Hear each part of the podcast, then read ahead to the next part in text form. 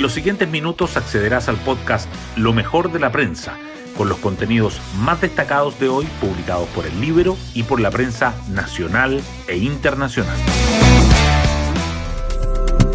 Muy buenos días, ¿cómo están? Hoy es viernes 24 de marzo del 2023.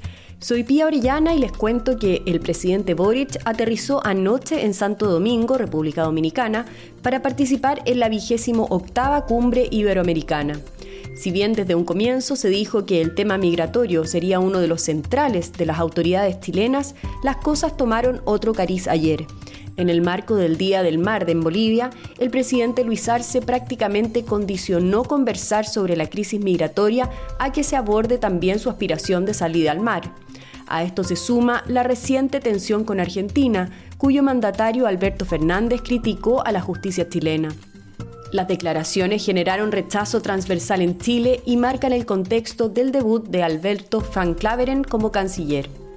Hoy destacamos de la prensa. Tensión con Bolivia y Argentina marcan antesala de participación del presidente Boric en cumbre iberoamericana.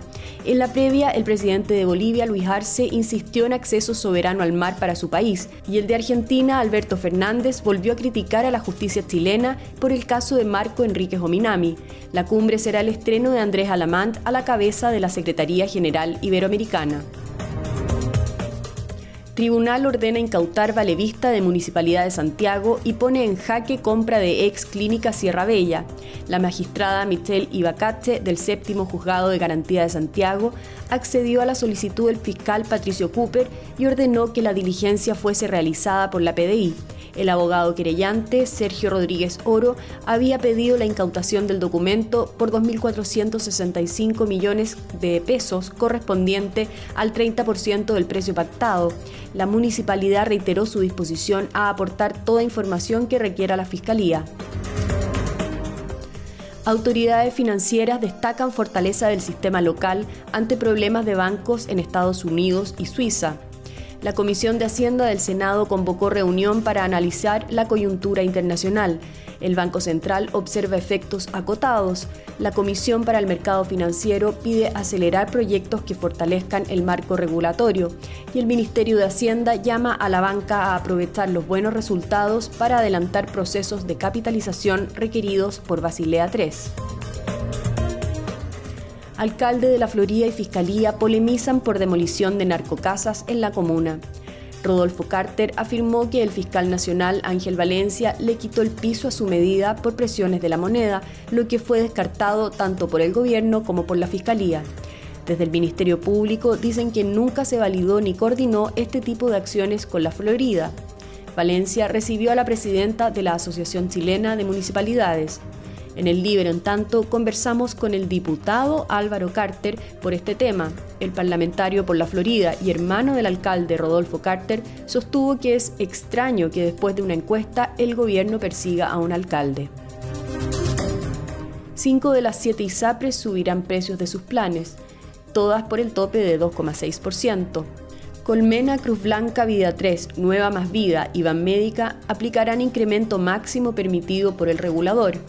En tanto, la ministra de Salud compromete implementación gradual y prudente del fallo de la Corte Suprema por tabla de factores.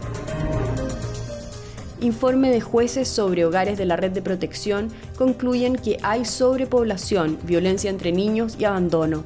Magistrados y equipos técnicos visitaron 274 residencias de todo el país para recoger los antecedentes. El Poder Judicial realiza periódicamente reportes de seguimiento de estos centros, donde residen casi 4.600 niños, niñas y adolescentes. Emisión de licencias médicas cae 33% por descenso del COVID y arremetida judicial contra uso fraudulento. Los datos de la Superintendencia de Seguridad Social revelan que el número de licencias emitidas que cuentan con pronunciamiento totalizó 1.139.998 durante enero y febrero, una disminución del 33% respecto a igual periodo de 2022. Cristian Garín reacciona a tiempo y avanza en el Masters 1000 de Miami. El tenista chileno sufrió para superar al estadounidense Marcos Girón por 6-4, 2-6 y 6-4. Ahora enfrentará al argentino Sebastián Báez, que lo derrotó en el ATP de Santiago. Así llegamos al final de este podcast donde revisamos lo mejor de la prensa. Yo me despido, espero que tengan un muy buen fin de semana. Que descansen.